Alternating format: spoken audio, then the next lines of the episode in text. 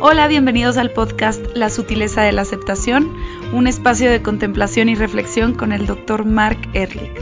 Trataremos temas relevantes a tu vida, a tus relaciones y tu crecimiento espiritual.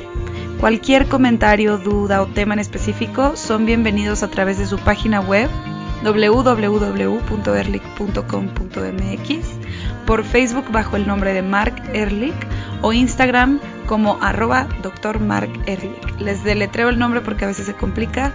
M-A-R-C-E-H-R-L-I-C-H.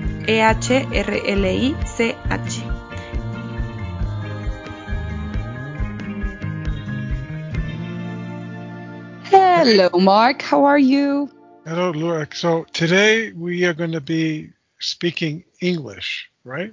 Yes, for your English speaking audience. I got one of my oldest and dearest friends, his name is Barry, he lives in New York.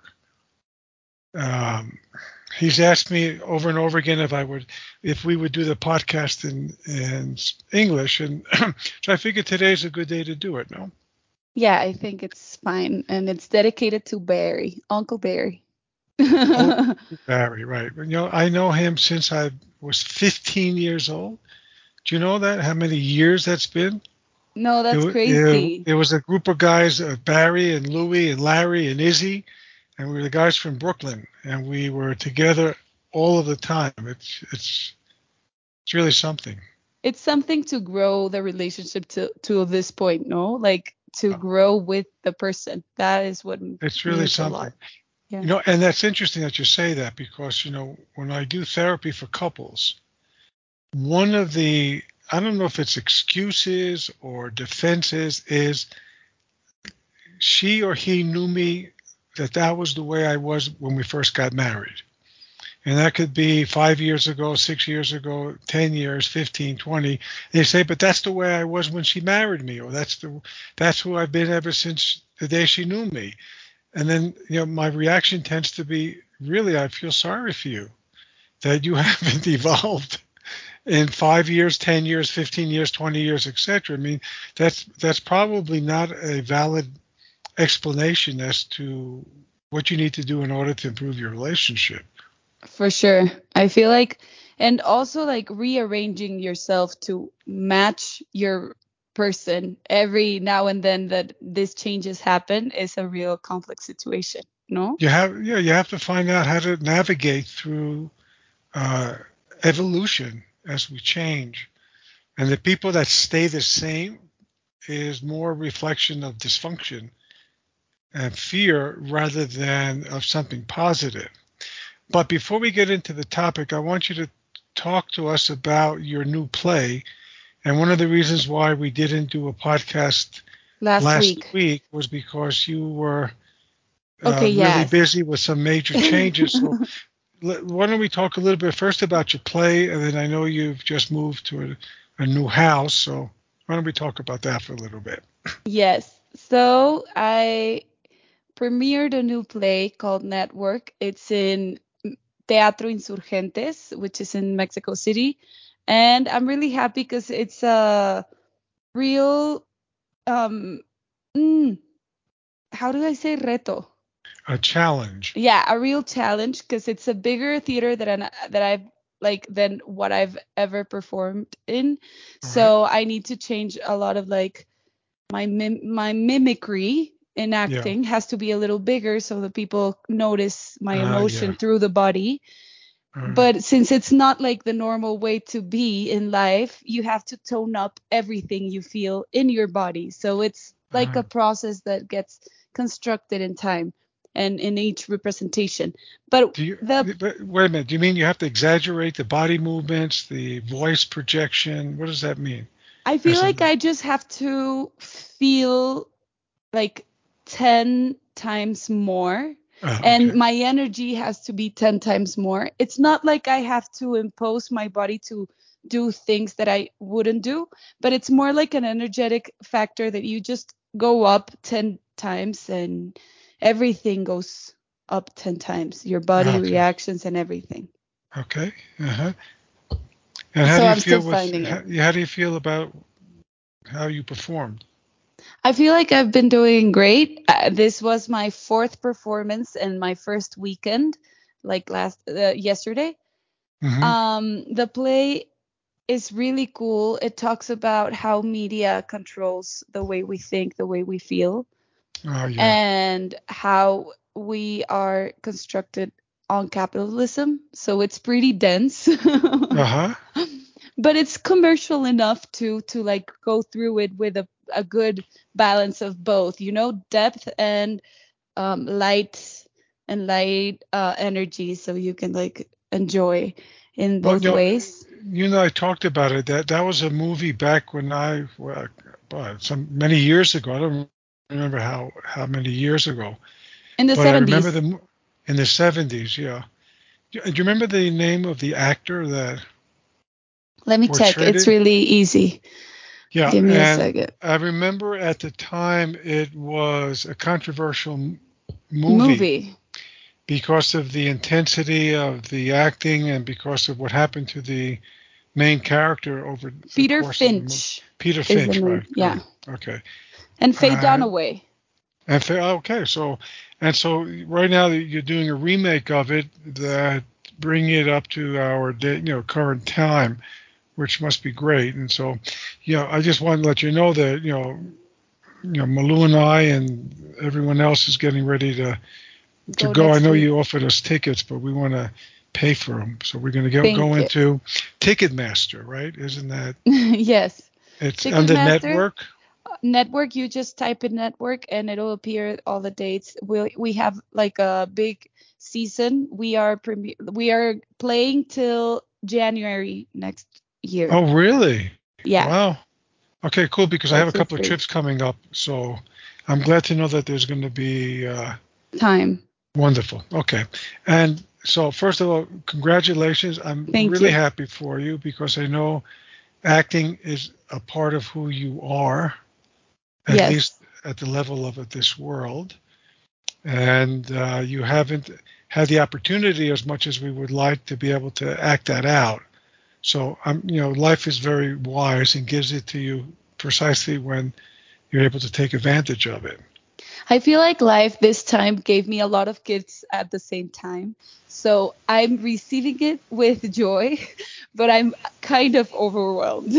yeah, well, you know, it's hard not to be, isn't it? I mean, you have a lot of things going on right now in your life. You just moved into a new house. Yes. So last week we didn't perform the, the this podcast because I entered school, I premiered the play, and I changed houses all in the same week. So it nice. was hectic, but we got through it. I have, um, uh, how do you say, bags on my eyes? Uh-huh. Is that the way you say it? Yeah, bags under my eyes. Under my eyes. But I went through it.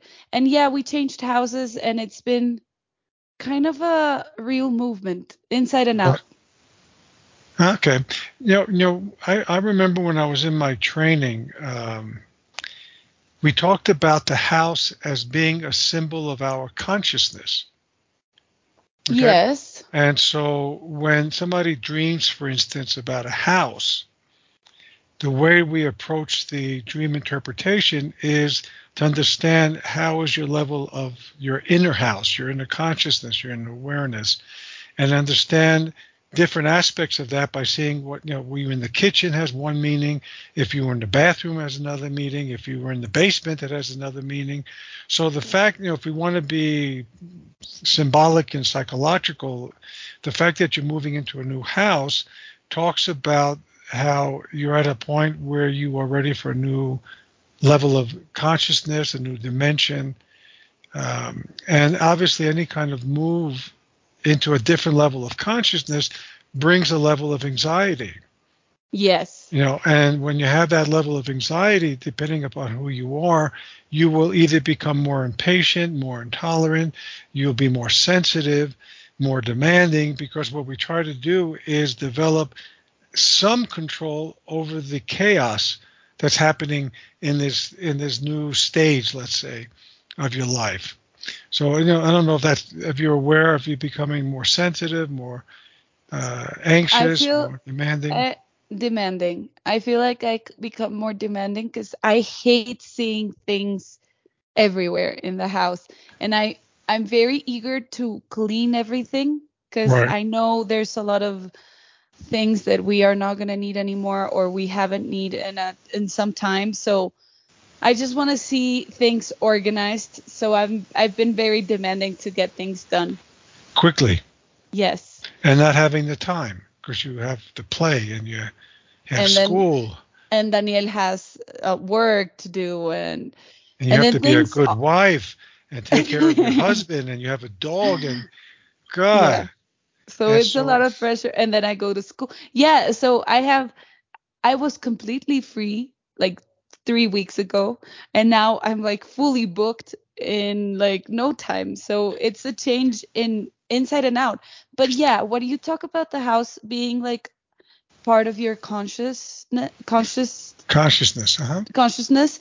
It's very true because we weren't able to fit we weren't being able to fit in our last apartment anymore right. like it got a little crowded and then right. was working and i couldn't like do creative stuff because we would hear each other right and this house is like for new beginnings and new spaces and having like our our own own like space to develop ourselves but when i got here the house is big Yes, and then really. I didn't know the responsibility of having like a big house. So I'm kind of like joyful to get to know about that, but also very anxious about it because I'm like, it's a lot of responsibility and I didn't know about it. And um, getting to clean everything up, buy everything, um, organize everything, it's going to take some weeks. I would have thought that it was it was gonna take us like I don't know two days, three days, but no, it's gonna take some weeks. well, no, it brings up several topics I want to put out there. Yeah. Okay. All right. You talk about coming into a new space, and we could, you know, apply that to starting a new relationship or uh, when kid people have kids and you know each new stage of the game. You know, when they become, you know, what I found over the, the years is there's seven different stages of adolescence in children. You know, the, the difference between two and three is enormous, and the difference between 13 and 15 is enormous. You know, so you know, there's always new stages going on in our lives. And for instance, when you've been married, you know, for a certain amount of time, we go into a new stage, new psychological space, and we only have two specific reactions to that. One is anxiety, and the other is curiosity. And it's extremely important for us to begin to recognize that those are the only two options. You either question yourself, am I going to be able to do this? And am I good enough? And am I wise enough? And am I smart enough? Or you ask yourself, oh, I wonder what's, what it's going to be like to have a house. Or I wonder what it's going to be like to be married. Or I wonder how it's going to feel to finally be a homeowner or a housewife or a mother or wife or husband or you know it doesn't really matter curiosity i think we put up a post several months ago yeah. regarding curiosity and, and anxiety it's really only those two choices and if we could develop the mental habit of being curious about what is it going to be like? I'm, I want to be fully aware, or as aware as possible, about what it's going to imply. Let me also share with you when um, it sort of crystallized for me. You know, I've run marathons, you know, yes. which is 42.2 kilometers of running, which is, you know, it's it's kind of imposing before you do it. Yes. And once you, once you actually finish the marathon, you know it can be done. It's still, you know, still a challenge, as you said. You know, it's still daunting, but you know that you can do it. And one of the things that helped me during the initial training, which I think my first marathon was in 2007, and I can remember very distinctly how I didn't know what it was going to feel like to go to the next level. You, you run 10Ks, and you do that for a little bit, and then you run 15, and you do that for a little bit, and you go up to 20, and you know you have increments. And so once you get accustomed to, let's say, 15 kilometers, and the next stage is 21, nobody knows how it feels between 15 and 21 because you've never done it before. So therefore, either you say, God, it's going to be terrible, and I don't know what's going to hurt, and I'm not going to be able to do it. You know, whiny, whiny, whiny, whiny. Or you say to yourself, I wonder what that's going to be like. I wonder what is what is the experience of moving another six kilometers. You know, where is the pain going to be from? What is it going to feel like? How am I going to feel once I finish it? And the curiosity is the antidote to the anxiety of not knowing. Yeah, yeah, I see that. And I am very curious to see what this is going to turn out to. Mm-hmm. But it's a lot of work. Like I've been physically drained all mm-hmm. like every day. But I'm really happy about the change. So I'm not saying like that it was a bad idea. It's mm-hmm. just a lot of work and I'm facing it with curiosity and also like a marathon. Like li- that that is just what I said to Daniel. It's endurance. You just have to go through it even yeah. if you don't like it. yeah. Okay. And, and so you know that sooner or later you're going to get through it. Yes. You know, and you know, it's it's funny that what you what you're saying because well, no, it's not funny because we tend to be on the same wavelength. So, what that leads me to to focus on, you know, I write a article for the International Women's Club here in Mexico mm-hmm. City mm-hmm. once a month, and the last uh, article I wrote that sh- that will probably be pu- published in October was about the process of my youngest grandson walking. You know, his name is Sebastian, and yes. he has he has his attitude, and we've been trying for a couple of weeks already to help him to encourage him to walk, and he didn't feel like it apparently because he wouldn't let go of our hands, and when if we let go, you know, forcibly took his hand away from our hand, he would just plop down on on the floor. Uh, and one day, I think it was literally last week or or two weeks ago, he was sitting in in uh, my office at the house with with my son and his wife, and Sebastian was on the floor playing, and then all of a sudden he just sort of stood up all by himself. It was, incredible because here we have all this time struggling to get him to walk, and so he has to walk and has to go on to the next step and all those things that you know parents do and grandparents do, and he got up precisely at the moment that he was able to. That's and it's so sort nice. of you know it struck me that we have to find that balance like so for instance you're not going to just wait and let things fall into place in your new house because it's not going to happen so what you do is that you find the balance um, you find the balance between making an effort not much of an effort not too much of an effort but enough of an effort and at the same time have the patience to let things play itself out as it has to play itself play. out. The thing is, I've I've been feeling that maybe I'm having a psychotic break. Not a psychotic so. break, but uh-huh. what's the, the, maniac? Since uh-huh. I'm studying psychology, I I just su- like n- knew about mani- like maniatic uh, episodes. Uh-huh and you know you get energy and then you think you don't have to sleep and you just want to do stuff. That's how i feel. So now i'm like is this sane? Okay let me just make one correction. You yeah. and i have talked about over and over again. First is i think i feel i act. Yes. And so right now what you said you put the word i feel right? Yeah. when you think. Now Say the same thing, but take away the word feeling and put it in thinking. Okay. I'm thinking that I may be having a maniac episode. good. Okay, good. All right. I think I might be having a manic episode. Manic, as, yeah. Yeah, as opposed to I feel I'm having. What's the difference in your awareness when you say I think I'm having as opposed to I feel I'm having? Saying feel makes me feel. Well, yeah. that's what's happening. And saying that I think makes me rationalize things and makes me not feel what I'm saying. You know, like it, it's more rational. Okay, when you say I think I'm having a manic episode, and I feel anxious about it, yeah. which is what it, what really happens. You know, I think I'm manicky, and I feel very anxious.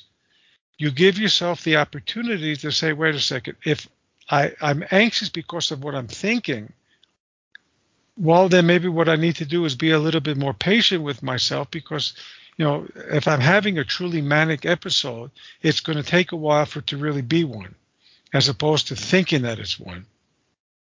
All right? No, say that again. I will. If it really was a manic episode, you know, psychiatric manic episode, yeah. obviously it's not, because people who have a true psych- psychiatric manic episode are not aware of that. So the uh, very fact that you are, you know, you're not sure means that it's not. But let's assume that it's the beginning of it. You know, it's obviously not that because you're not manic depressive. But if you say, I think this is manicky, well, you know, it just happened to both of us. You know, it's it's you know we're we're uh, recording this September 19th. It was just a few minutes ago when you know it both we had a slight uh, earthquake. Yes. Right. What was it about? About 1:05 p.m. today.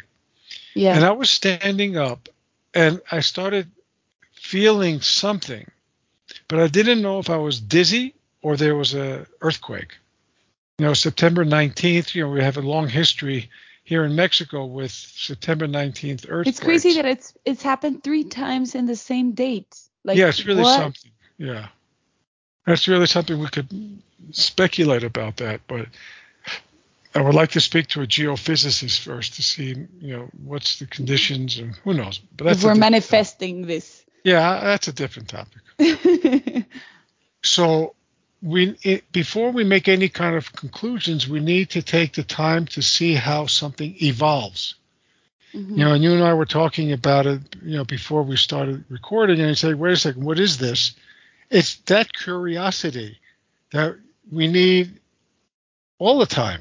You know, what is this? Is he, you know, is my wife really criticizing me, or am I being just too sensitive? Yeah, we don't know. We have to ask the question. So when you say, I think I'm really manicky, and as a result, I'm feeling anxious, and then I get frightened because I might be manicky, you give yourself the opportunity to question your own perceptions. And mm-hmm. that's what's so important and something that we tend not to do enough to sort of wait before we act upon the feeling which comes as a consequence of the interpretation we're making about things. So you're saying, you know, I'm feeling really anxious. Okay, where does that anxiety come from? Because you know, I think I got to get this done right away. I need to impatience. get things in order. It, everything is impatience. Like yeah. I want things to be in order now. Mm-hmm. And why do you want that? Because I want peace of mind, and seeing boxes doesn't give me peace of mind. Yeah. So you, what you're saying then is part of your psychological peace of mind is having things in order, which when you can accomplish that, that's great. But at this, but simultaneously, it sets you up for suffering because we can't always have things in order. So yes. how would it be? How would it be if you really believed, and this is not just lip service, if you really truly believed that I would like things in order, but when they're not, that's okay too. Yeah. But that's see, but that's not going to happen right now because your psychology right now is focused in I got to get this done, and I, I can't stand chaos. Hates chaos. So what do you do? You ah. you you become a little bit neurotic you make your husband a little bit neurotic, unless unless he shares the same the same stuff as you do. He shares the same thing, but in a more operational way. Like call this, have ready this, go and look at the laundry, like have the laundry ready, like more operational stuff. I'm more like the small gadgets have to be in their places, which is okay. more work. I get it, and so, but it's it you know, it's funny. We we didn't we just put up a po- po- podcast that when perfection is motivated by joy, you already have it, and when perfection is motivated by fear, it will always evade you.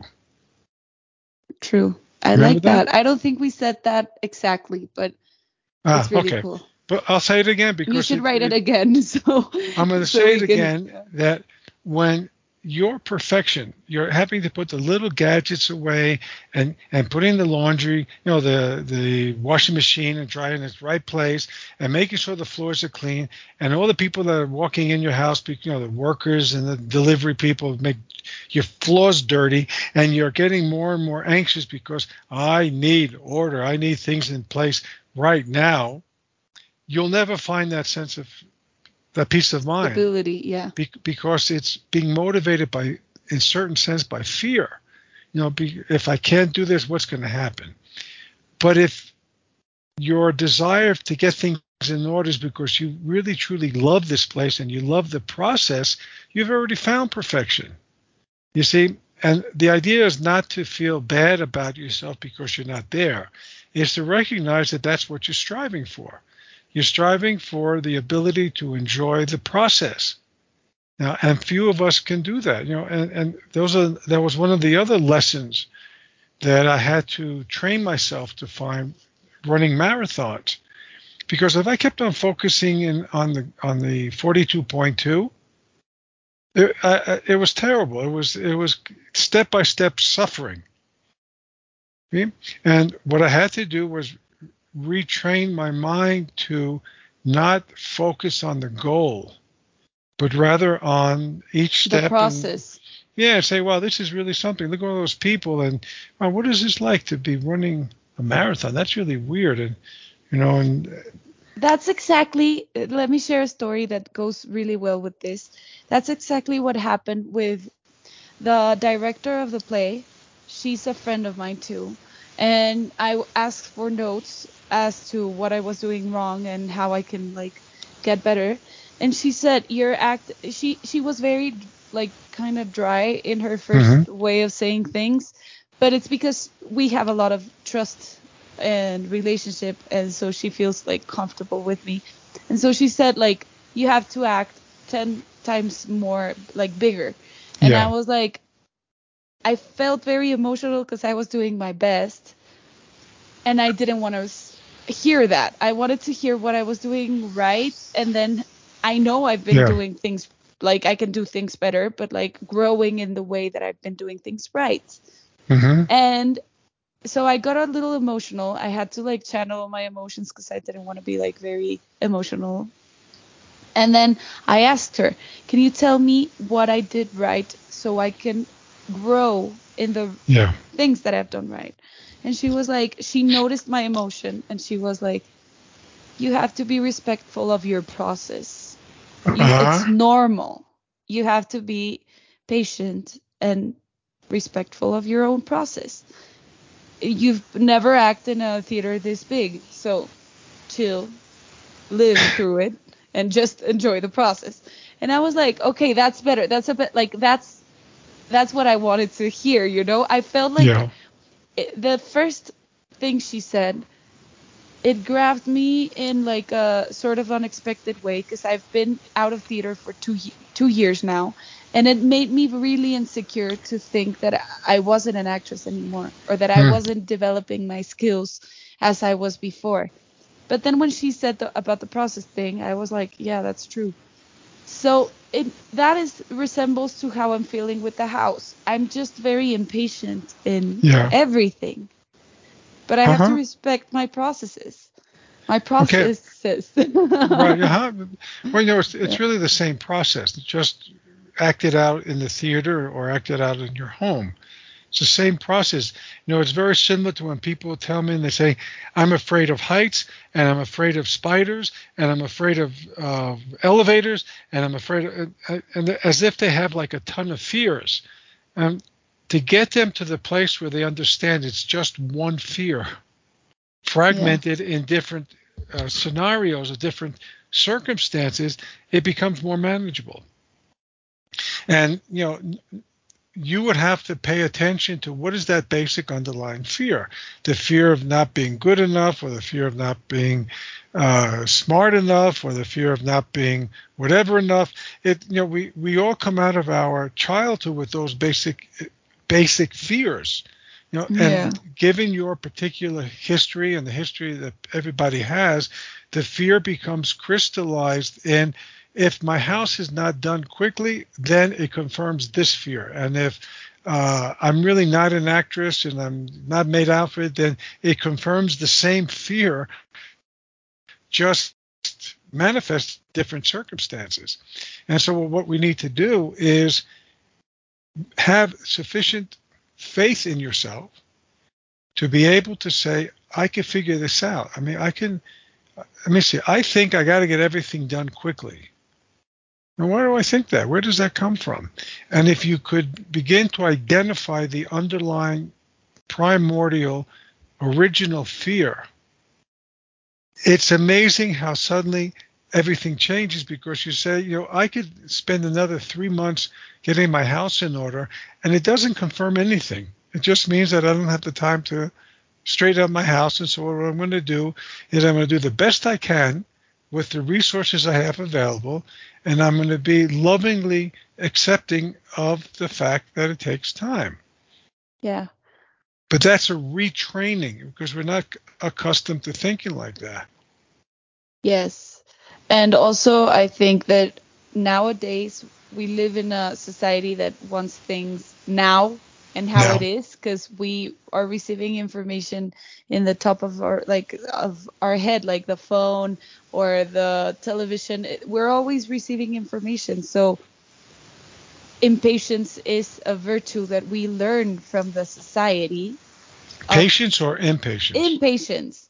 So okay. i feel like it makes us impa- impatient to know that we can have everything ah, whenever uh, be, we want it, it yeah it seems like a virtue but it certainly isn't yeah i'm sorry not a yeah. virtue but it, it gives us like that thing and we have to develop the other way of thinking when society tells us otherwise but yep.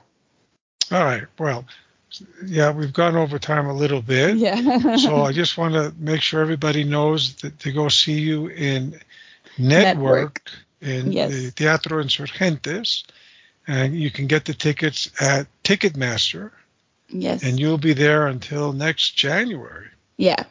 And I want to wish you the best of luck in your new home. Thank you. And uh, we'll see each other when next week. Next week, yes. If you're not too busy, I mean. I I won't really, be. You know, I really won't difficult. be. Jesus. I used to have you all for myself, and I got to share you with school and theater and your new house and your husband, and well, I'll have to be curious about how that feels. Thank you so much. And you can write to us eh, through Instagram at at Dr. Marc Ehrlich and tell us all about how you feel of what we're doing and we can talk about next topics about what you want to hear. Oh my god, that ended up really bad. I didn't know how to speak English for us all of a sudden. You but got thank it. Thank you so much. We got it good and we'll see each other next week. Okay. Bye.